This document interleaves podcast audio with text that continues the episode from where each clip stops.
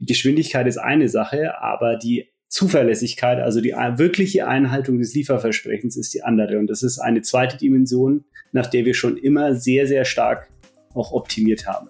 Also relativ leicht zu sagen, es kommt morgen. Und wenn es dann aber in 70 Prozent der Fälle nur so ist, ähm, dann ist es aus unserer Sicht ein Problem. Und da haben, wir haben da einen anderen Anspruch. Zur vorletzten Folge der Handelbar in diesem Jahr hatte ich wieder einen ganz besonderen Gast. Dr. Markus Schöberl bei Amazon verantwortlich äh, für den Marktplatz in Deutschland und Österreich. Und äh, mit Markus habe ich darüber diskutiert, inwieweit Amazon nicht nur bequem und schnell, sondern auch nachhaltig ist. Mit ganz interessanten ähm, Ergebnissen.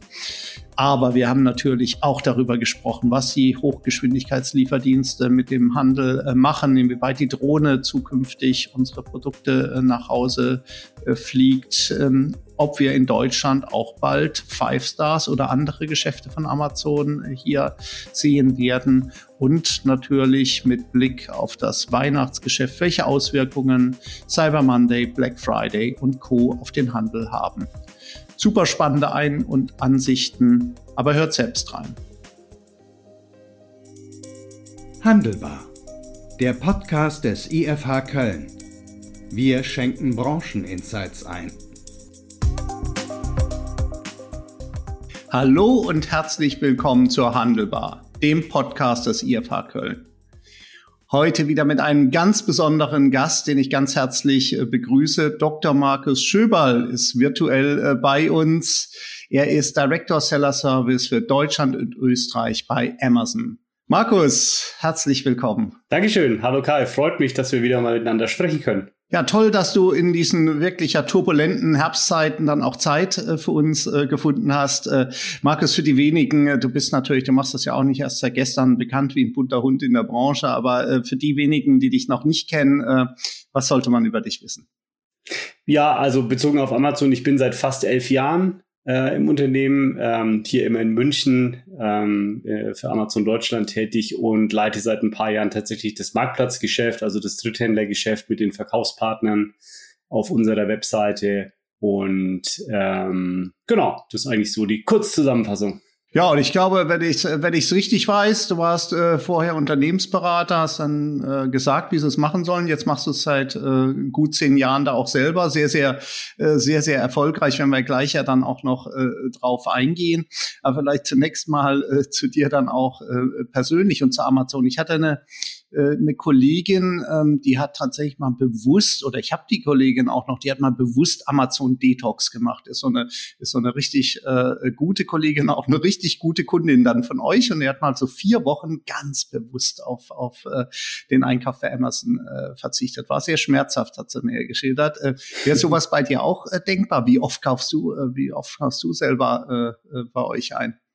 Also so komplett Detox wäre irgendwie komisch, wenn ich auf einmal bei meinem eigenen Arbeitgeber nicht mehr einkaufen würde. Von daher, ich kaufe tatsächlich viel ein, nicht ausschließlich, aber sehr viel. Auch sehr, sehr gerne bei Marktplatzverkäufern. Ich habe tatsächlich auch ähm, vorhin noch mal kurz geschaut, was waren denn so die letzten drei Bestellungen auf Amazon. Und tatsächlich, also das, das eine waren Klettergriffe aus Holz, also so Holzleisten, schön handwerklich angefertigt von Target 10A aus äh, meiner fränkischen Heimat, aus Ibrach.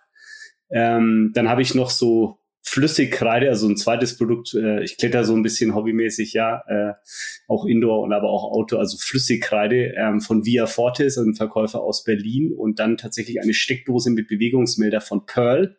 Gruß ins Badenerland, Schwaben? Ich glaube Badenerland, nee, Schwarzwald, nach Buggingen. Schön. Also da, äh, da tatsächlich auch die ganze, die ganze Bandbreite, die du da, äh, die du abdeckst. Und äh, ich kenne das noch von meinem Opa, da war das ja so, der hat, der hat bei Siemens gearbeitet und der, der hat natürlich nur Siemens gekauft. Jetzt ist ja so, wenn man das mal bei dir konsequent durchdenkt, äh, dann würdest du ja quasi deinen kompletten ähm, Einkauf äh, jetzt über, über deinen Arbeitgeber ja dann auch abdecken äh, können. Trotzdem hast du ja eben äh, gesagt, du kaufst schon auch noch irgendwo woanders ähm, ähm, ein, ähm, auch noch stationär?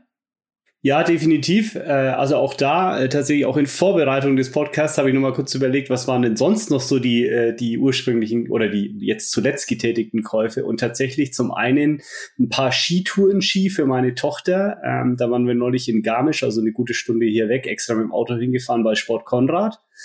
Ähm, tatsächlich aufgrund der fantastischen Beratung dort. Also wir haben hier selber in München und gerade bei mir ums Eck äh, den Sportbittel, auch ein fantastisches Sportgeschäft, hätte ich auch hingehen können. Sport Konrad hat auch einen super Online-Shop, Sportbittel auch. Aber ähm, ich gehe da schon seit vielen Jahren hin. Da sind viele der Verkäufer tatsächlich auch selber begeisterte Bergsportler, teilweise auch ausgebildete Bergführer. Äh, von daher extra den Weg äh, auf uns genommen, nicht besonders umweltfreundlich, aber mit dem Auto nach Garmisch gefahren.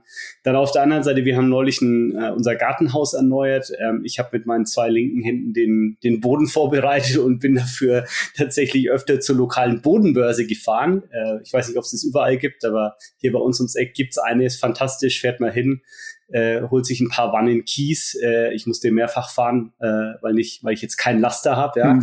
ähm, also auch das äh, hätte ich theoretisch wahrscheinlich irgendwo online bestellen können, aber dann hätte mir so ein Riesenlaster irgendwo in die Einfahrt gekippt und ich wäre dann drei Tage damit beschäftigt gewesen, das wegzuschaufeln, also oder zwei. Und tatsächlich dann anderer Use Case, Bodenplatten dann noch, tatsächlich auch für das Gartenhaus, äh, gekauft äh, bei Obi online und abgeholt im Markt ähm, weil ich auch nochmal drauf schauen wollte, passt es denn, was sind das für welche? Also von daher würde ich schon sagen, äh, ja, ich mache viel, aber äh, auch viel so, ich schöpfe auch viel die Möglichkeiten aus, die eben die Kombination aus Offline und Online bieten, was ja heutzutage ja. eigentlich eh schon gang und gäbe ist, ne? Ja, ja, ja. Also dann, dann könnte man sagen, äh, tatsächlich vielleicht sogar äh, ein, ein typischer äh, Konsument aus aus der Sicht, der sagt immer dort, wenn es eigentlich auch schnell und bequem äh, sein muss, geht geht's halt über über Online. Immer dann, wenn ich es vielleicht dann auch verknüpfen kann, hat hat vielleicht auch Click and Collect wieder eine, eine Chance. Und dann äh, Thema Beratung ist äh, ist sicherlich eins, was für, für zumindest für gewisse Produktkategorien äh, schon immer noch, glaube ich, äh, eine Chance ist auch für stationäre Konzepte, dass du die auch selber äh, hier dann auch, auch äh, siehst. Von den, vielleicht fangen wir mit dem, mit dem Konsumenten. Ich meine, ihr wisst, wer hat mehr Daten jetzt auch als, als, als ihr? Ähm, wenn man, wenn man da vielleicht mal anschauen, siehst du, du bist ja jetzt für Deutschland und Österreich äh, verantwortlich. Jetzt wollen sich ja die Österreicher auch nicht immer definieren so als kleiner Bruder. Und äh, wir haben aber trotzdem, sehen wir in unseren Studien, also der Österreicher und der deutsche Konsument, die sind gar nicht so sehr ähm, unterschiedlich, ähm, während der Schweizer dann schon wieder ein spezieller äh, Typ äh, bei, bei einigen Fragestellungen ist. Wie siehst du das? Sind die, sind die Konsumenten aus, aus deiner Sicht, was du von euren Zahlen oder von deinem Gefühl her sehen kannst, sind, sind Deutsche und Österreicher, sind die sehr, sehr unterschiedlich? Ja, also äh, zunächst äh, kleiner kleiner Schwank. Äh, warum bin ich für Deutschland und Österreich verantwortlich? Natürlich nur aufgrund meines Nachnamens Schöberl. Jedes Mal, wenn ich in wenn wir in Österreich sind und wir in dem oder ich in dem Restaurant einen Tisch reserviere, dann äh, kommt in einigen zumindest, die etwas lokale Küche anbieten, schnell die Nachfrage: Ja, grüß die Hand, Herr Schöberl, hätten Sie gern die Kässchöberl oder die Schinkenschöberl zum Essen? Das ist nämlich so eine österreichische Suppeneinlage. äh, aber mein Name kommt ursprünglich tatsächlich hat eher schwedische äh, Herkunft, soweit, soweit mir das bekannt ist. Also ich könnte jetzt so stereotypische Dinge bringen, wie äh, natürlich jetzt im Bereich Musik kaufen vielleicht die Österreicher dann eher mal äh, Mattea und, und Andreas Gabali als jetzt Revolverheld und Grönemeyer. Ähm, aber ich glaube, heutzutage ist es, also ich glaube, es ist generell schwierig, so eine äh, Unterscheidung zu machen. Und jetzt gerade eben in der digitalen Welt und im E-Commerce ist ja das besonders Schöne, dass man, dass es eher darauf ankommt, welche Produkte ähm, kann man denn von wem wo kaufen? Und äh, da ist natürlich gerade bei uns im, äh, über den Marketplace eine tolle Möglichkeit, weil dann auf einmal auch deutsche Kunden von äh, Unternehmen aus Österreich kaufen können. Zum Beispiel Mr. M, der macht so ist jemand aus Salzburg, der so Jonglierbälle herstellt, selber auch Jongleur ist äh, als ein Beispiel oder Stay Spice, die waren neulich bei uns in unserem Podcast ähm, Unternehmerin der Zukunft auch zu Gast, ähm, bieten Gewürze an, verkaufen über unseren Marketplace in viele verschiedene Länder. Und das ist doch eigentlich das Interessante, dass man gar nicht mehr so sehr abstellt auf was der Österreicher oder der Deutsche und was ist der stereotypisch, sondern was gibt's da jetzt eigentlich an Vielfalt und an Möglichkeiten. Was ich schon sagen kann, ist, ähm, dass tatsächlich äh, die die Österreicher tendenziell gerne äh, bei österreichischen Unternehmen auch kaufen. Also wir haben das dadurch gemerkt, wir haben seit ein paar Jahren auf unserer Amazon.de Webseite ja auch eine, ja, so einen Store in Store für kleine und mittlere Unternehmen äh, aus Deutschland. Und als wir den gelauncht haben, gab es sehr, sehr viel Feedback und Rückmeldungen aus Österreich, ähm, wie das denn sein kann, dass wir da nicht auch so einen Store hätten für österreichische Unternehmen. Und das haben wir uns zu Herzen genommen, haben den auch äh, gebaut, kam auch ganz gut an. Und äh, dementsprechend freuen wir uns auch äh, darüber, dass jetzt, allein wenn man mal die österreichischen Zahlen nimmt, da haben wir auch als Teil von unserem ähm, ja, kleine, kleine mittleren Unternehmen Impact Report veröffentlicht neulich. Also wir haben ungefähr 2000 Unternehmen, die Verkaufspartner sind aus Österreich auf äh, Amazon.de und die machen immerhin 85 Prozent ihrer Umsätze tatsächlich durch Export. Da ist ein großer Teil natürlich in Deutschland, das zählt da auch mit rein, aber eben nicht nur. Ja, und wenn man jetzt mal das Spiegelbild nimmt, also die deutschen kleinen und mittleren Unternehmen, das sind mehrere Zehntausend, die machen Exportumsätze von 3,75 Milliarden also wirklich außerhalb Deutschland ähm, über die Amazon-Marktplätze. Und das ist ja eigentlich das Spannende. Ja. Ne? Also nicht so sehr, wo sind die stereotypischen Unterschiede zwischen den Kunden, sondern was, was für eine Vielfalt an Möglichkeiten ergibt sich jetzt eigentlich äh, unter anderem auch durch das Internet. Hm. Ja, ich meine, ihr, ihr kippt natürlich, äh, haben wir beim letzten Mal ja diskutiert, ja zumindest, ich weiß nicht, die Zahl hat sich sicherlich nochmal erhöht, aber beim letzten Mal haben wir ja so von über 700 äh, Millionen Produkten jetzt allein für Deutschland äh, gesprochen auf dem Marketplace. Äh, sei denn, du widersprichst mir jetzt ganz, äh, ganz entschieden. Also auf jeden Fall eine, eine unglaubliche Fülle. Ja, äh, oben rein, ja, und äh, wahrscheinlich auch in der Hoffnung, der Kunde sucht sich ja dann schon auch das, was er haben äh, möchte, ja dann hier auch rein. Dann ergibt sich das ja äh, von äh, von, von ganz alleine, sage ich mal, diese, diese Abbildung jetzt von den, von den, äh, von dem unterschiedlichen Konsumentenverhalten vielleicht in einzelnen, also wie du es ja sagtest, beim Musikgeschmack ist es ja vergleichsweise naheliegend, ähm, dass es, dass es dann noch gewisse Unterschiede äh, hier, hier ähm, äh, gibt. Kann man trotzdem, ich finde das sehr spannend, was du, was du äh, sagst, weil das zeigt ja auch die, die, die Positionierung und auch die Chance jetzt des, des Marktplatzkonzeptes von euch, weil wir haben ja Österreich eigentlich immer so diskutiert als ein, als ein Land, was jetzt im E-Commerce kam ja wahnsinnig viel aus Deutschland äh, rein. Ein Großteil eigentlich des E-Commerce-Umsatzes, war ja aus Deutschland. Also du siehst schon auch von den Zahlen, die du siehst, dass es, dass es auch, dass ihr in der Lage seid, da sag ich mal, das, das regionale Geschäft dann auch in Österreich, äh, sag ich mal, E-Commerce zu enablen, dass die dann eben auch äh, äh jetzt sogar den, den Weg zurück mit ihren äh, Produkten machen, also dann auch nach Deutschland rein. Genau, und, und umgekehrt, und da muss man natürlich technisch äh, dazu sagen, dass ähm, ähm, es sind ja keine zwei verschiedenen Webseiten bei uns, sondern das österreichische Geschäft läuft auch über die deutsche Webseite. Wenn ich jetzt Amazon.at eingebe, dann ist es die deutsche Webseite. Also dann werde ich entsprechend um, umgeleitet. Was natürlich aber auch hilft, weil natürlich dann auch Verkaufspartner aus Österreich quasi in einem Schwung auch äh, sehr viele Bestellungen aus Deutschland bekommen. Hm. Ähm, und, und das nicht nochmal irgendwie alles separat äh, gemacht werden muss. Ähm, es sind so ein paar Kleinigkeiten und Feinheiten, dass es dann manchmal Verkaufspartner oder Unternehmen in Österreich einfach auch nicht wissen, wenn sie jetzt Marktplatzhändler werden wollen irgendwo, dass man das auch bei Amazon machen kann. Dazu muss ich aber auf die deutsche Seller Central Seite gehen und mich dann beim äh, für so ein Verkäuferkonto anmelden etc. Aber äh, im Prinzip ist es eine Einheit und das kommt sowohl den Verkaufspartnern zugute als eben auch ähm, den Kunden. Ja. Ja. Äh, sehr, sehr ähm, interessant. Ähm, was ich äh, äh, vielleicht noch mal auf den auf den Österreich hack noch mal ein bisschen, wo ich schon mal die Gelegenheit habe, mit jemand, der ja fast österreichische Wurzeln hat, äh, äh, da noch mal nach, nachzubohren. Das ist ja dann schon so, dass ja ohnehin der der der österreichische Kunde, der wird ja dann vielleicht auch das in seinem Suchenverhalten wird er das ja dann auch berücksichtigen, dass er sagt, ich suche ja vielleicht auch gezielt nach Produkten jetzt aus, aus, aus meiner Region, aus, aus Österreich. Dann wird er ja über den Zeitverlauf, ohne dass ihr was machen müsst, jetzt ganz gezielt, auch wenn er über die AT-Seite kommt, also über die AT-Seite auf die deutsche Seite, wird er ja trotzdem sukzessive wahrscheinlich stärker dann auch auf den, auf den, äh, auf die regionalen Angebote aufmerksam gemacht, oder? Also ähm, ob es über die, das organische Suchverhalten dann genauso passiert, ähm, da stecke ich zu wenig äh, im Thema drin tatsächlich. Ja, da müsste ich mit meinen Kollegen sprechen, die, äh, die den Bereich wirklich äh, tief verantworten. Ja.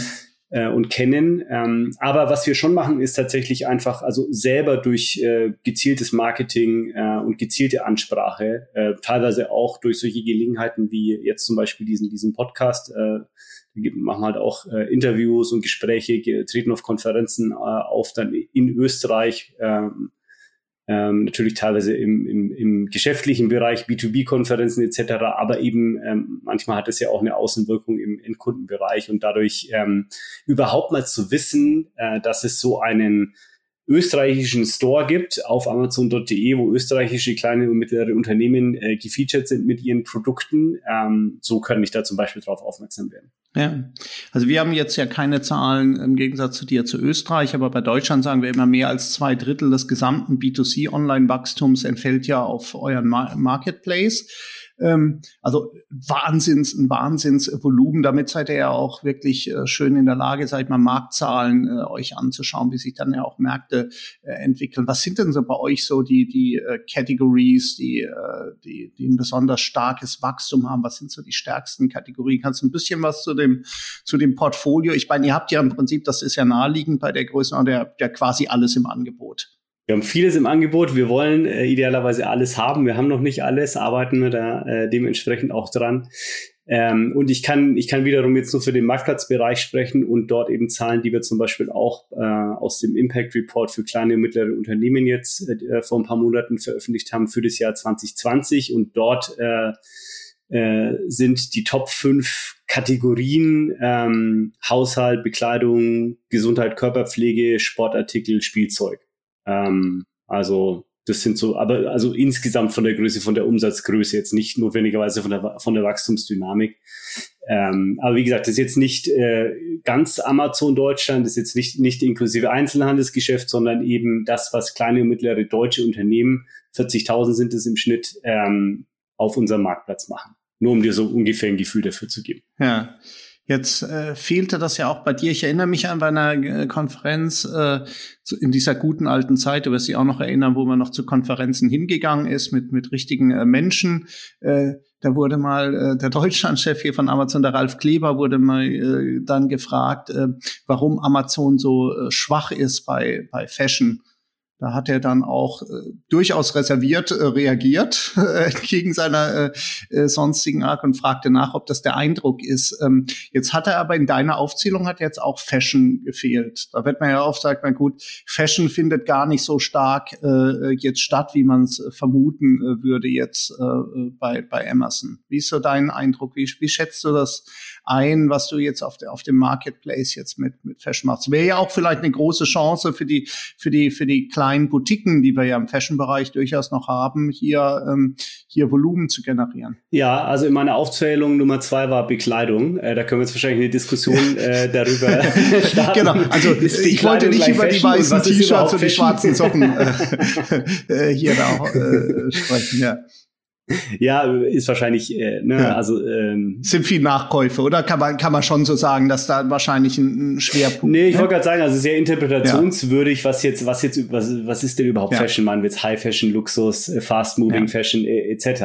Ähm, also wenn man sich da wieder anschaut, wer auch bei uns so äh, als Anbieter vertreten ist, dann sind es schon äh, teilweise Jungdesigner wie so ein Mark Ostertag äh, oder wir haben häufig eben auch äh, Unternehmen, die eine bestimmte Nische sich einfach rausgepickt haben. Ähm, zum Beispiel äh, ähm, Schlummersack fällt mir ein als ein Unternehmen, ähm, die machen so Babyschlafsäcke mit Füßen. Ja, äh, ganz schönes Material, schönes Design und so weiter. Und da gibt's, ähm, da gibt's sehr, sehr viele. So ist es jetzt äh, gleichzusetzen mit Louis Vuitton, ja. High Fashion. Äh, nein, nicht notwendigerweise, äh, muss es ja aber auch nicht. Also äh, von daher, ich kann nur über den Bereich sprechen ähm, und da ist äh, gibt es eine sehr, sehr große Vielfalt und äh, nicht ohne Grund gehört daher auch Bekleidung zu den Top 5 Kategorien. Gut, also auch wer sich für Fashion interessiert und nicht nur für Bekleidung, äh, der sollte mal einen Blick äh, äh hier dann äh, riskieren äh, bei euch. Ähm, Fashion, da sind wir ja auch, auch schon beim, beim, beim nächsten Thema. Es gab ja keine Kategorie, die so ähm, betroffen war jetzt von der Pandemie wie, und betroffen ist wie, wie der Fashionmarkt. Ähm, da haben wir ja im, im vergangenen Jahr einen, Rückgang gesehen. Der war ja dramatisch vom Gesamtumsatzvolumen. Da gehen wir also von etwa von 20 Prozent aus. Das ist ja schon ein Wahnsinn. Die Anlässe haben gefehlt, äh, die, die gewisse Art von Bekleidung äh, hier oder Fashion dann äh, notwendig äh, gemacht, äh, gemacht hätte. ganz generell, wie hast du jetzt äh, Corona wahrgenommen über das äh, Stereotyp hinaus? Es war ein unheimlicher Brandbeschleuniger. Es hatte wirklich, ich meine, eure Zahlen kennt man, ich meine, glaube 36 Prozent oder das Wachstum war ja, war ja auf jeden Fall deutlich über 30 Prozent. Wir haben einen Gesamtmarkt gesehen in Deutschland, der um 23 Prozent äh, äh, gewachsen ist. Aber wie hast du die Zeit äh, so wahrgenommen? War ja auch ein, war ja auch ein Irrsinn auf der, äh, sag ich mal, auf der Supply Chain Seite überhaupt dann Ware dann noch äh, hinzukriegen. Wie war das so? Die, die, die gerade die ersten Monate waren ja, glaube ich, besonders spannend. Ja, die war natürlich besonders, weil das für alle neu und sehr überraschend war, sehr dynamisch, sehr volatil, schwer vorherzusagen. Ähm, also vielleicht mal ein internes Beispiel. Wir, wir, wir haben uns ja alle in den Corporate Jobs, also die Bürojobs, äh, quasi so, so, schnell wie es ging, Anfang März dann oder Mitte März schon äh, ins Homeoffice geschickt.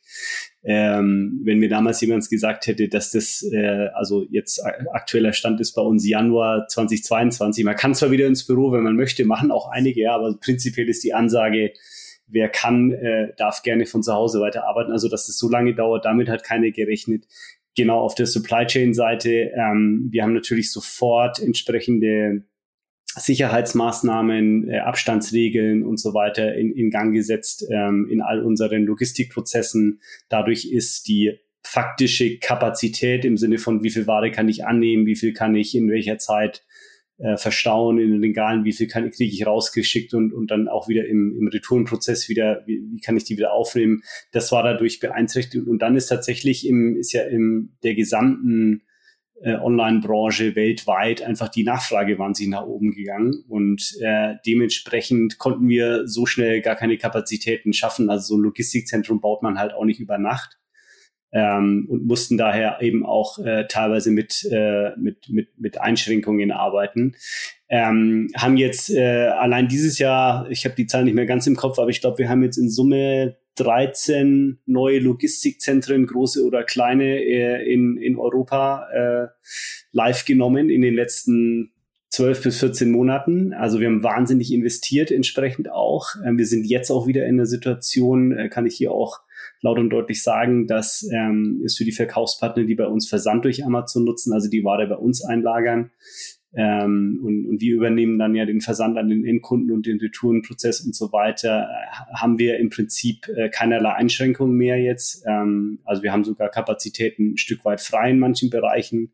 Das heißt, es normalisiert sich jetzt wieder sehr stark, was ähm, wo uns allen Herz, äh, ein Stein vom Herz fällt, ähm, weil wir natürlich, also auch für uns war das keine, keine schöne Situation über ein paar Wochen hinweg oder ein paar Monate. Und auf der anderen Seite, weil du so gefragt hast, ja, wie habe ich das wahrgenommen? Für mich ist tatsächlich eine der eine der interessantesten Geschichten, ähm, äh, zum Beispiel die vom, vom Hans-Peter Trefzer, äh, ist der Prokurist von Intersport Heindl, also ein Sportartikel äh, Einzelhändler, ich glaube mit zwei Filialen hier in, in, in München in Planegg.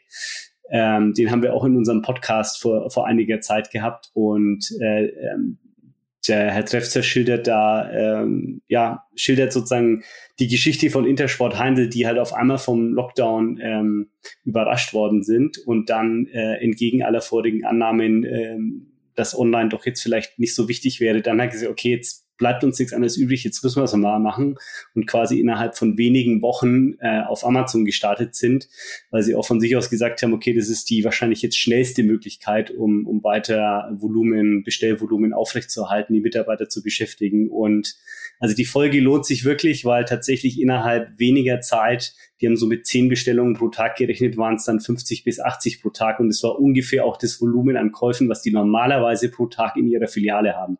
Also innerhalb wirklich sehr kurzer Zeit quasi das komplette Verkaufsvolumen, was normalerweise stationär stattgefunden hat, äh, online wieder aufgefangen über die Präsenz auf dem, dem Amazon Marketplace und ähm, er schilderte auch, ne, jetzt gibt es noch weitere Schritte, jetzt werden noch weitere Kanäle mit dazukommen. Also ich glaube, und, und ich könnte viele solche Beispiele jetzt noch nennen, äh, da ist natürlich schon eine Dynamik entstanden, dass auf einmal Unternehmen, die vielleicht bislang noch ein bisschen zögerlich waren, die Chancen der Digitalisierung zu erkennen, das jetzt doch gemacht haben. Ähm, oder andere einfach äh, ja genau dieses Bestreben nochmal erweitert und beschleunigt haben. Ja, Ja, ja, ich glaube, das äh, absolut richtige, äh, richtige Feststellung haben wir ja auch gesehen bei, bei vielen Fashion-Händlern, die dann auf einmal über Instagram oder äh, über, über Pinterest, Facebook dann an ihre Zielgruppen dann rangegangen sind. Wir sehen Händler, die abends mit dem Fahrrad noch äh, Lieferungen ausgefahren haben. Also ich glaube, da ist tatsächlich äh, sehr, sehr viel, sehr, sehr viel in Gang äh, gekommen. Ähm, wenn ich so auf euch schaue, dann geht's mir, glaube ich, wie den wie den meisten äh, Konsumenten. Da fällt mir immer als erstes zwei Punkte ein. Äh, das ist diese Kundenzentrierung und das ist die Bequemlichkeit. Woran ich jetzt nicht denke, und ich glaube, die wenigsten denken da äh, an euch, ist beim Thema Nachhaltigkeit. Also, wo wir jetzt ja feststellen, das wird ja auch immer stärker irgendwie so in den letzten Monaten wieder. Das war so ein bisschen weggetaucht. Greta war, war schon fast wieder ein bisschen vergessen. Äh, äh, hier Fridays for Future fand auch so nicht statt, aber wir stellen in unseren Studien fest, dass jetzt Nachhaltigkeit wieder stärker ins Bewusstsein rückt von Konsumenten und auch stärker zu Kaufentscheidungen äh, dann auch äh, da eine Relevanz hat. Ähm, inwieweit ist es für euch ein Thema, jetzt hier so Nachhaltigkeit äh, erstmal machen und dann vielleicht ja auch kommunizieren äh, hin zu, hin zu äh, Partnern und Konsumenten? Ja, nee, äh, Top-Priorität äh, und, und auch schon länger. Also wir waren ja äh, das erste Unternehmen, was sich äh, mit breiter Brust äh, äh, hingestellt hat, gesagt hat, okay, wir ähm, geben Versprechen ab, dass wir die Ziele des Pariser Klimaschutzabkommens ähm, schon zehn Jahre früher erfüllen wollen, also 2040 und haben ja bewusst Unternehmen auch dazu aufgerufen und eingeladen, äh, sich daran zu beteiligen. Das ist der sogenannte Climate Pledge, den wir abgegeben haben, der damit verbunden ist eben, dass wir in 2040 schon ähm, CO2-neutral sind, ähm, regelmäßig äh, Bericht erstatten darüber, auch, auch über die, die Emissionen, die entstehen, in welchen Bereichen, über die Maßnahmen zur Reduzierung der Emissionen und, und eben auch dort, wo Emissionen nicht äh, verbieten werden können, entsprechende Ausgleichsmaßnahmen, äh, was uns sehr freut und deswegen ist eigentlich ein bisschen schade, dass du uns, äh, du und andere uns nicht so sehr damit assoziieren. Also anscheinend müssen wir da noch mehr kommunizieren und machen. Mittlerweile haben wir mehr als 200 Unterzeichner äh, weltweit aus, aus 25 Branchen und 16 Ländern und ähm, würden uns über jeden weiteren eben auch freuen, weil am Ende stecken wir in diesem Boot alle gemeinsam ähm, natürlich und ähm, ein bisschen vielleicht ein bisschen auf, auf das aktuelle äh, Geschäft, was, was wir da machen, äh, ein, zwei Aspekte. Ähm, also zum einen Verpackung spielt tatsächlich eine große Rolle und Reduzierung von Verpackungsmüll ähm, äh, und auch Volumen und Gewicht. Also wir haben allein seit 2015 ähm, das Gewicht der ausgehenden Verpackungen um 36 Prozent reduziert. Ähm, das sind mehr als ein Million Tonnen äh, Verpackungsmaterial, die wir dadurch vermeiden konnten. Äh, roundabout zwei Milliarden Versandkartons, ähm, so in unserer Größenordnung mal gedacht. Ähm, also das, das spielt ein großes, äh, das spielt eine große Rolle auch. Ähm, Compact by Design, wie wir das nennen, ähm, nämlich idealerweise gar keine Umverpackung, sondern kann ich nicht einfach den Artikel in seiner natürlichen Verpackung oder sozusagen dem Minimum an Verpackung, was halt eben sein muss, äh, verschicken. Brauche ich da unbedingt noch eine Umverpackung und, und dann noch einen Karton außenrum? Das ist etwas, was wir sehr stark vorantreiben, wo wir auch die, wo die Kollegen im Amazon Retail mit den Lieferanten auch entsprechend arbeiten, wo wir aber auch die Marktplatzverkaufspartner dazu auffordern und einbinden. Und dann nicht zuletzt aus Endkundensicht, wir haben auch ähm, Produkte, die wir entsprechend kennzeichnen mit dem sogenannten Climate äh, Pledge-Friendly Badge, sehr kompliziertes Wort, also ne, klimafreundliche Produkte. Ähm, da müssen bestimmte Voraussetzungen erfüllt werden, bestimmte Zertifizierungen vorliegen. Also alles Produkte, die in mindestens einer Dimension äh, klimafreundlich sind.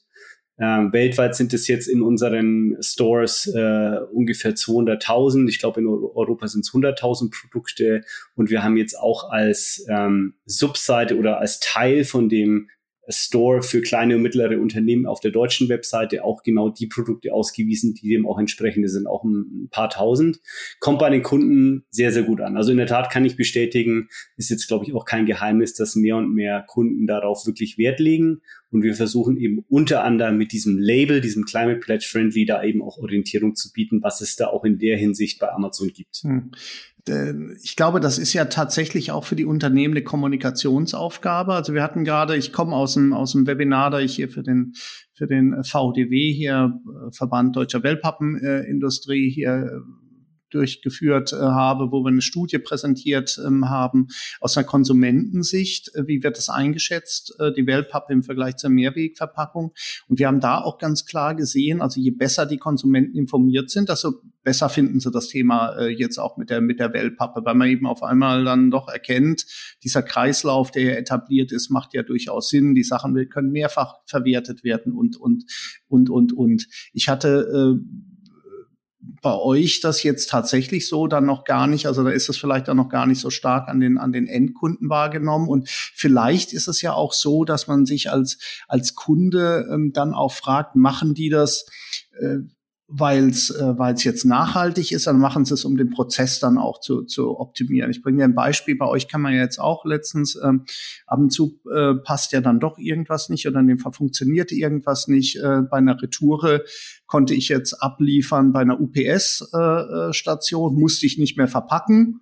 Äh, konnte ich konnte ich einfach so da äh, hinbringen, musste ich nichts mehr ausdrucken, habe ich einfach nur mit dem Smartphone äh, dahin gehalten. Super. Da denke ich, wenn ich mal so drüber nachdenke, äh, ist ja auch für die Umwelt eine gute Sache. Musst du da nicht noch unnötiges Papier ausdrucken, nicht noch wieder Ausstopfmaterial, was du schon weggeworfen hast, wieder äh, wieder dir, dir, dir zusammensuchen. Auf der anderen Seite denkt man immer, Amazon ist doch bestimmt auch so eine Effizienzmaschine. Da kommt es auch vor allen Dingen darauf an, dass äh, irgendwie der Prozess günstig ist.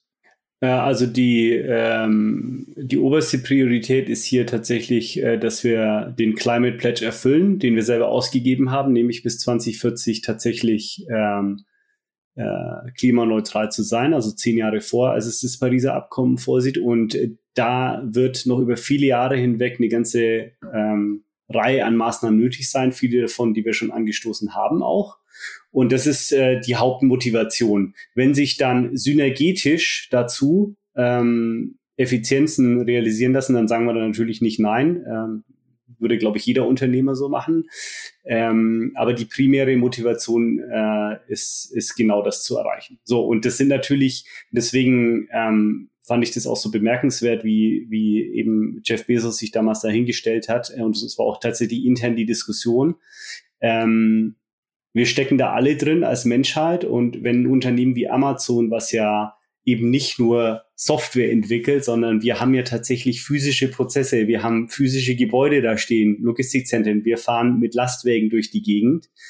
Ähm, da fliegen, werden Pakete um die Welt geflogen und auf Containerschiffen rumgeschickt äh, und so weiter und so fort. Also für uns ist es schwierig und wird es schwierig sein, aber wir nehmen uns das vor und wenn wir das schaffen, können das andere Unternehmen auch schaffen. Und von daher ähm, wissen wir, das ist eine große Aufgabe, aber äh, wir sind da auch ganz optimistisch, dass wir da hinkommen werden.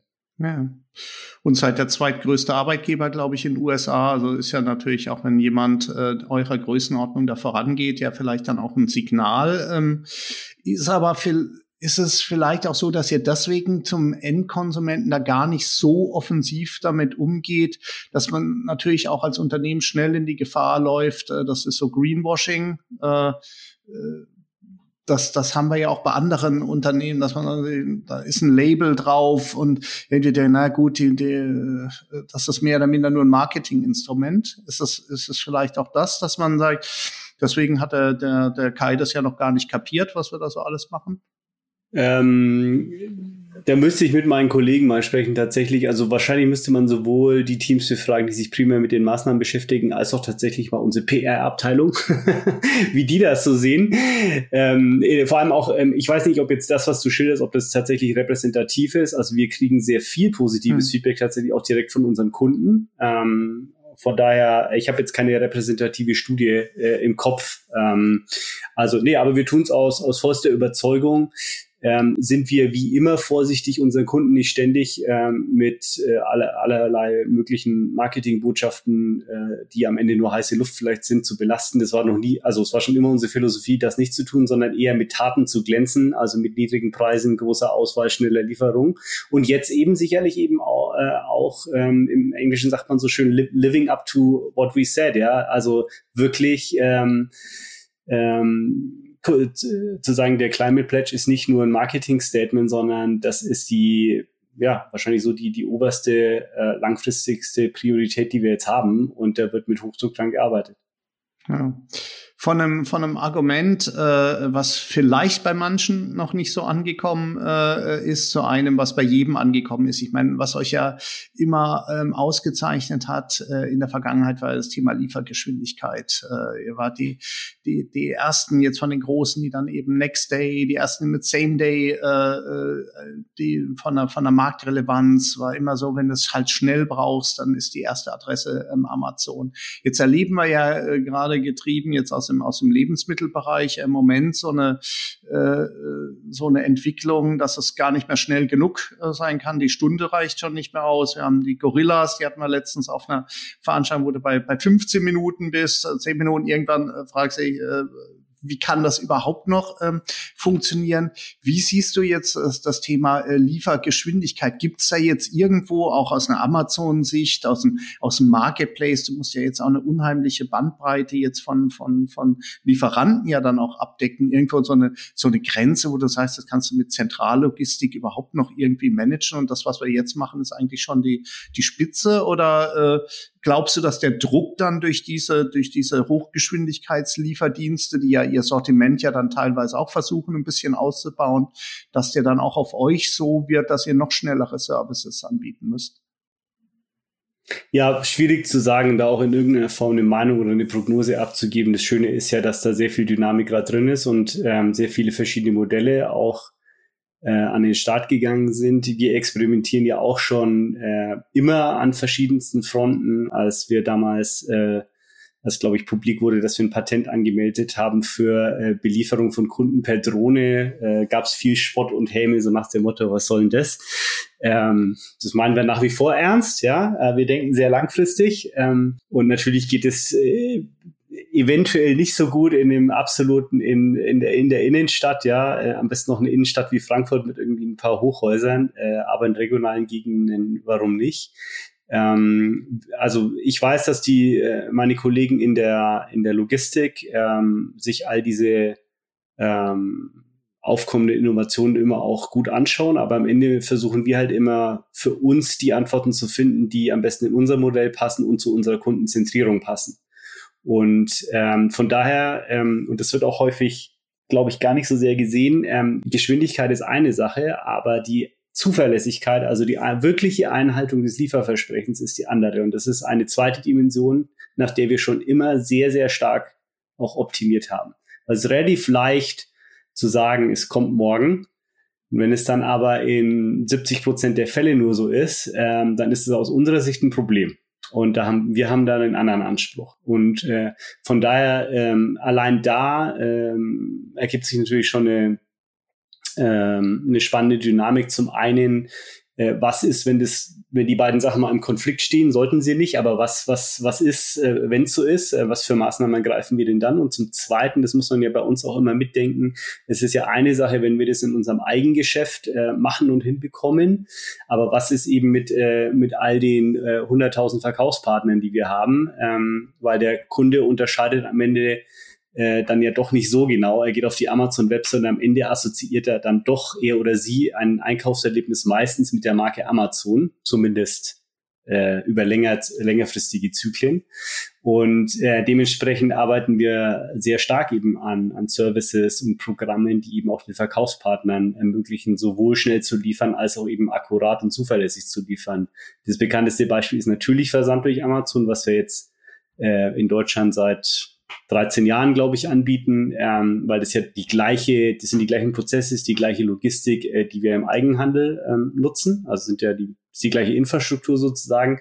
Aber wir haben eben auch für Verkäufer, die selber verschicken Möglichkeiten äh, und Technologien und, und, und auch äh, Programme, ähm, um das entsprechend hinzubekommen. Also äh, sowohl Geschwindigkeit als auch die Zuverlässigkeit sind definitiv auch eine Dimension, die für uns immer wichtig bleiben wird und die Ausdruck der Kundenzentrierung ist.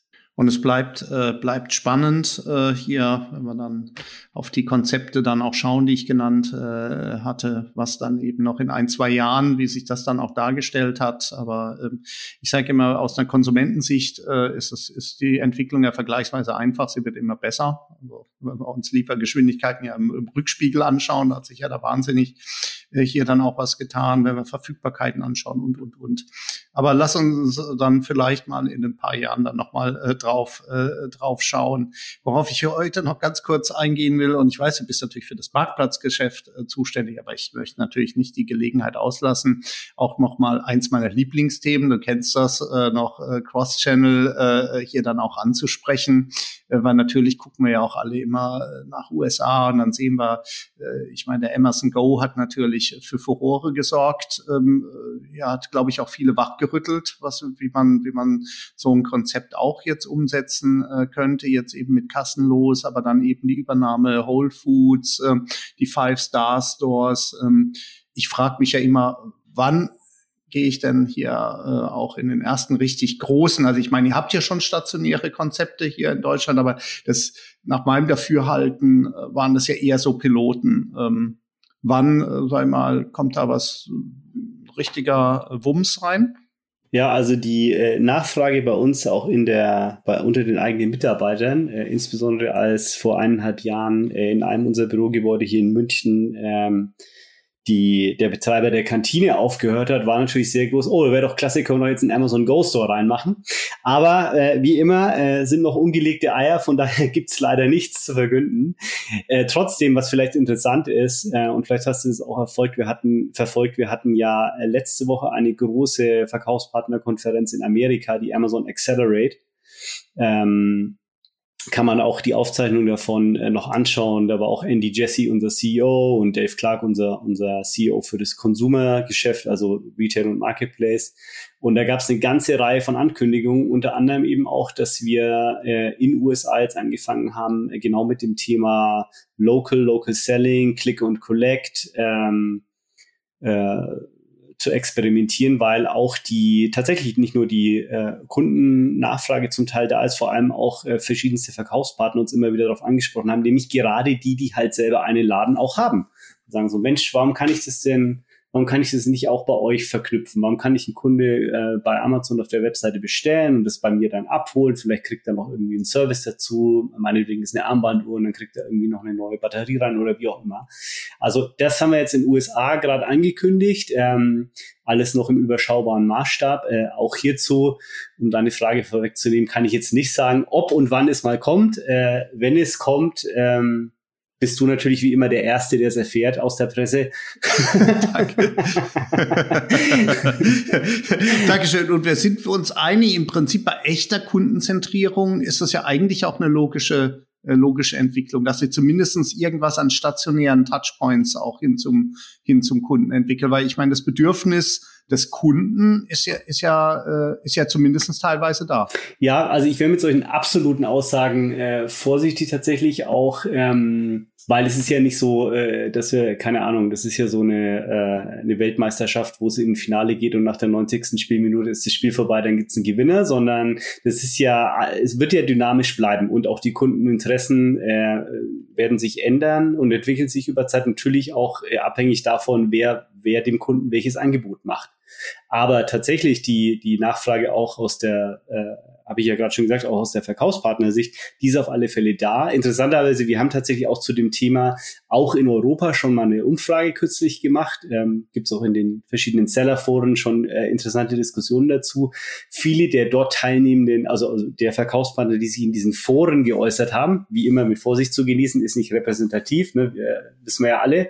Äh, aber ähm, da ist tatsächlich die Meinung in Deutschland eher so, braucht doch kein Mensch. Wieso denn? Ja, äh, also jetzt aus der der Meinung einiger Verkaufsmann, die sich da äußern, werden zum Beispiel in Frankreich in ähnlichen Foren äh, viele Unternehmen, die die auch äh, online tätig sind und Verkaufspartner sind, genau das Gegenteil sagen so, ach klasse, endlich super, ja, spannend, wäre toll, wenn das mal kommt. Also von daher wir wir wir bleiben da offen und deswegen äh, bleiben wir uns da auch treu. Wir fangen halt mal an, wir experimentieren, wir gucken, ob es fliegt oder nicht. Wenn es nicht fliegt, passen wir es an und wenn es halt nie fliegt, dann geben wir es auch irgendwann wieder auf. Wenn es fliegt, dann bauen wir es halt ja, aus. Ja, ich glaube, das habt ihr hinlänglich wirklich äh, äh, bewiesen, dass ihr das äh, so macht und auch äh, so äh, könnt. Leider schon ein bisschen äh, abschließend äh, hier die Frage, wir führen ja unser Gespräch jetzt vor den, äh, vor den spannendsten Wochen des Jahres jetzt für den, für den Handel. Wir haben die, die, die Cyber Weeks, wir haben den Black Friday, wir haben äh, sogar ja jetzt äh, Singles äh, Day, wir haben natürlich immer noch auch das klassische Weihnachtsgeschäft. Ähm, mhm. Wie ist jetzt so deine, äh, deine Erwartungen? Wie hat sich das vielleicht, kannst du da was zu sagen, so in den letzten Jahren auch, auch entwickelt? Ähm, und äh, ja, mal so, was ist so deine Einschätzung? Was, wie wird das dieses Jahr aussehen? Äh, ich habe äh, tatsächlich auch nicht die Glaskugel. Äh, hm. Ich würde es auch gern wissen. Ähm, wir treffen natürlich bestimmte Annahmen. Wir versuchen unsere Kunden ähm, eigentlich wie jedes Jahr, vor allem auch durch entsprechende Deal-Angebote, vor allem natürlich in der Cyber Week und, und äh, Black Friday, Cyber Monday, ähm, zu begeistern. Aber eigentlich gibt es auch kontinuierlich jetzt im ganzen äh, Q4 äh, schon seit Anfang Oktober im Prinzip auch entsprechende Angebote für die Kunden. Wie sich das am Ende gestalten wird, wir, wir werden sehen und dann im Januar Resümee ziehen äh, und daraus lernen. ja, ich glaube, deine Glaskugel ist vielleicht besser geputzt, als du jetzt hier Einblick äh, geben willst, aber vielleicht dann äh, ein Blick in dem, in dem äh, Rückspiegel. Was wir äh, gesehen hatten letztes Jahr, wir haben ja hier für den, für den HDE ja mal äh, so berechnet, wie wir jetzt äh, die, die Cyber Monday und Black Friday äh, sehen, haben wir gesehen, kein weit, also das absolute Wachstum war in etwa genauso stark wie in den, in den Vorjahren, aber es hat sich nicht nochmal beschleunigt jetzt. Ähm, was ich jetzt darauf zurückführe, ähm, dass wir einfach durch den, den Druck, der in manchen Branchen dann auch besteht, ja noch früher teilweise ansetzen, dass du eigentlich ja, ich bin ja so alt, ich komme ja noch aus der Welt Winterschlussverkauf, Sommerschlussverkauf und inzwischen hast du ja eigentlich immer Schlussverkauf. fast schon das Jahr über äh, diese, diese Aktionen. Äh, äh, ist es, ist es, würdest du sagen, das habt ihr ähnlich jetzt so wahrgenommen, dass es jetzt im letzten Jahr in dieser ganz besonderen Situation jetzt da nicht nochmal, ich meine, ihr wart ja auch mit dem, mit dem Prime Day, den habt ihr ja letztes Jahr auch dann äh, reingezogen noch äh, in den, in den, der war im Oktober, glaube ich, letztes Jahr, oder? Genau, den musste genau. aber de facto verschieben von ja. äh, ursprünglich mal Juni, Juli, äh, einfach aufgrund der ganzen Corona- und Kapazitätssituation, äh, genau. Also das war eher eine dadurch getrieben. Nee, aber ähm, zum Beispiel, ähm, wir haben ja auch dieses Jahr dann wieder Prime Day gemacht, ähm, jetzt im Sommer. Und wir lernen von jedem dieser Events aufs Neue dazu und, und probieren auch Dinge aus. Wir haben äh, dieses Jahr zum zweiten Mal, ein bisschen ausgiebiger noch, ja, so eine Aktion gehabt, wo in den zwei Wochen vor dem Prime Day Kunden, wenn sie bei einem deutschen kleinen und mittleren Unternehmen oder auch bei einem österreichischen gekauft haben, ähm, für, für mehr als 10 Euro dann 10 Euro Gutschein zur Einlösung am Prime Day äh, bekommen haben. Und das wurde extrem gut angenommen. Also wirklich mehrere Millionen Kunden, die das getan haben, die dementsprechend auch bei äh, Verkaufspartnern aus Deutschland und Österreich eingekauft haben. Also wenn wir sowas sehen, dass es sich, ähm, dass es gut ankommt, dann würden wir das auch wiederholen. Ja, und ähm, aber die genaue Prognose hätte ich jetzt auch gerne, wie das Weihnachtsgeschäft läuft. ja, ich glaube, die ist tatsächlich ja auch äh, schwieriger denn je äh, hier, weil die, weil die, die Rahmenbedingungen ja doch noch ein bisschen nebulös sind. Wir sind ja nicht die einzigen, die unsere Glaskugel gut putzen äh, äh müssen. Ähm, ich sehe schon, ich muss dich nochmal einladen, äh, Marius. Ich habe noch eine lange Liste mit Fragen, aber mit Blick auf die Uhr habe ich noch zwei äh, noch Fragen zum Abschluss, die ich unbedingt äh, loswerden muss. Blicken wir zum Schluss noch äh, fünf Jahre äh, so voraus, versuchen es zumindest mal putzen, die Glaskugel.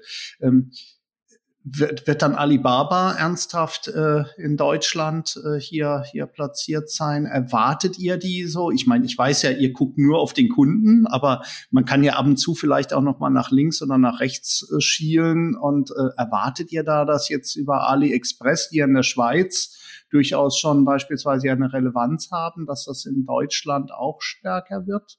Äh, musst du wahrscheinlich die Kollegen von äh, Alibaba und AliExpress fragen, wie die sich so sehen. genau. Ja, ja, das, das wäre keine schlechte Idee. nee, also in der Tat. Und, und ähm, ja, wir fokussieren uns auf den Kunden. Ist nicht so, dass wir überhaupt nicht auf den Wettbewerb schauen. Ähm, äh, in einem unserer Leadership Principles sagen wir auch im Englischen, wir, wir äh, competitor aware but customer focused. Ähm, so ist es auch. Was schon stimmt, ist, dass, ähm, denke ich, die die Gesamtdynamik in der weltweiten Handelsbranche ähm, ist auf jeden Fall eine interessante und, und, und da ist auch sehr viel Dynamik drin. Also ich meine, mittlerweile, das ist auch kein Geheimnis, äh, gibt es jetzt etliche große, tradierte Einzelhandelsunternehmen und, und Ketten, die auch äh, sich einen Marktplatz dazu gebaut haben. Ob das jetzt Media Saturn ist, ja, oder Lidl macht schon seit vielen Jahren, Konrad. Ähm, es gibt spezielle Anbieter, wie ähm, die, die Marktplätze bauen für andere Unternehmen wie Miracle oder auch ähm, in Frankreich C Discount hat, glaube ich, auch seine eigene Marktplatzsoftware externalisiert. Ähm, es gibt aus meiner Sicht immer mehr Spezialisten äh, in bestimmten ähm, ja, Verticals, also ob das jetzt ein Wayfair ist im Bereich Furniture und Home Living oder Mano Mano im Home Improvement Tools Baumarktbereich. Dann kommt das ganze Thema Shopify, ja, ist nicht mehr nur eine Lösung, wo ich, wo ich äh, meinen Webshop einfach darauf hosten kann, sondern ist ja mittlerweile auch eigentlich ein ganzes Ökosystem äh, mit allen, also was immer mehr klassisch E-Commerce auch anbietet äh, und damit Direct-to-Consumer noch mehr äh, beschleunigt. Also die Dynamik ist interessant und äh, auch da, also äh, wir, wir halten es damit in der Tat, wir hören unseren Kunden zu, wir hören unseren Verkaufspartnern zu. Wir nehmen uns weiterhin raus, einfach auch mal Dinge auszuprobieren, zu, äh, für die uns jemand fragt oder um Erlaubnis bittet und dann, dann gucken wir mal, was dabei rauskommt. Aber wir sind nicht fixiert jetzt auf bestimmte Szenarien, so und so wird es jetzt genau sein. Äh, es aus unserer Sicht eigentlich auch einer der größeren Fehler, die man so begehen kann, weil es einfach viel zu dynamisch ist alles. Markus, abschließende Frage mit einer Bitte um eine ganz kurze äh, Antwort. Wir bleiben bei dem Fünfjahreszyklus. Wir treffen uns in fünf Jahren. Amazon, still day one? Ja, immer noch Tag eins. Äh, Tag eins heißt ja äh, bei uns, dass wir eben nicht ein Unternehmen geworden äh, sind, äh, was jetzt nur noch verwaltet und äh, politisch und äh, in, in, intern ausgerichtet und rückwärts gerichtet ist, sondern wirklich weiter kundenorientiert und, und innovativ ist. Und ähm, ein schöner Aspekt ist auch noch, wir haben ja vor ein paar Monaten, als der Andy Jesse übernommen hat, von Jeff zwei neue Leadership Principles announced. Äh, eins davon eben, äh, dass wir der, der beste Arbeitgeber sein wollen. Ähm, wir waren schon immer ein guter Arbeitgeber, kann ich definitiv bestätigen, aber ich bin selbst gespannt, äh, was wir uns noch alles so entlang dieses Leadership Principles ausdenken werden. Also zum Beispiel das Thema flexibles Arbeiten. Ähm, kam ja neulich auch eine E-Mail rum vom Andy Jesse, äh, dass wir in Zukunft nicht eine weltweite Vorschrift machen werden, wie es denn aussieht, so nach dem Motto, drei Tage die Woche muss jeder ins Büro kommen, sondern es wurde quasi komplett die Entscheidung runterdelegiert, so auch auf meine Ebene. Ich kann jetzt mit meinem Team entscheiden, wie wir eigentlich zukünftig arbeiten wollen. Und da sind wir gerade dabei. Ähm, Finde ich eine, eine klasse Ansage, passt zum Thema Ownership ähm, bei Amazon und da freue ich mich schon drauf. Markus, die Liste meiner Frage wäre lang, die Zeit ist aber leider definitiv um. Vielen, vielen Dank äh, für deine äh, für deine Insights, die du uns hier äh, gegeben hast, für deine Ein- und Ansichten. Ähm, hat super Spaß gemacht und ich hoffe doch sehr, dass du nicht zum letzten Mal bei uns an der Handelbar zu Gast warst. Vielen Dank und schöne Grüße nach München, Markus. Dankeschön, schöne Grüße nach Köln. Das war die heutige Handelbar der Podcast des IFA Köln. Heute mit Dr. Markus Schöberl, Direktor Seller Service für Deutschland und Österreich und jemand, der weiterhin an Day One glaubt und die absolute Kundenfokussierung in den Fokus gerückt hat. Ähm, in 14 Tagen äh, freue ich mich auf den Jahresabschluss bei der Handelbar. Da wird äh, Professor Dr. Werner Reinhardt äh, zu Gast sein hier unser Direktor der IFH Förderer und wir werden gemeinsam auf ein spannendes Handelsjahr äh, zurückblicken. Für heute sage ich äh, vielen Dank fürs Zuhören. Hoffentlich äh, bisher bald und bis dahin bleibt gesund, erfolgreich und zuversichtlich. Tschüss aus Köln.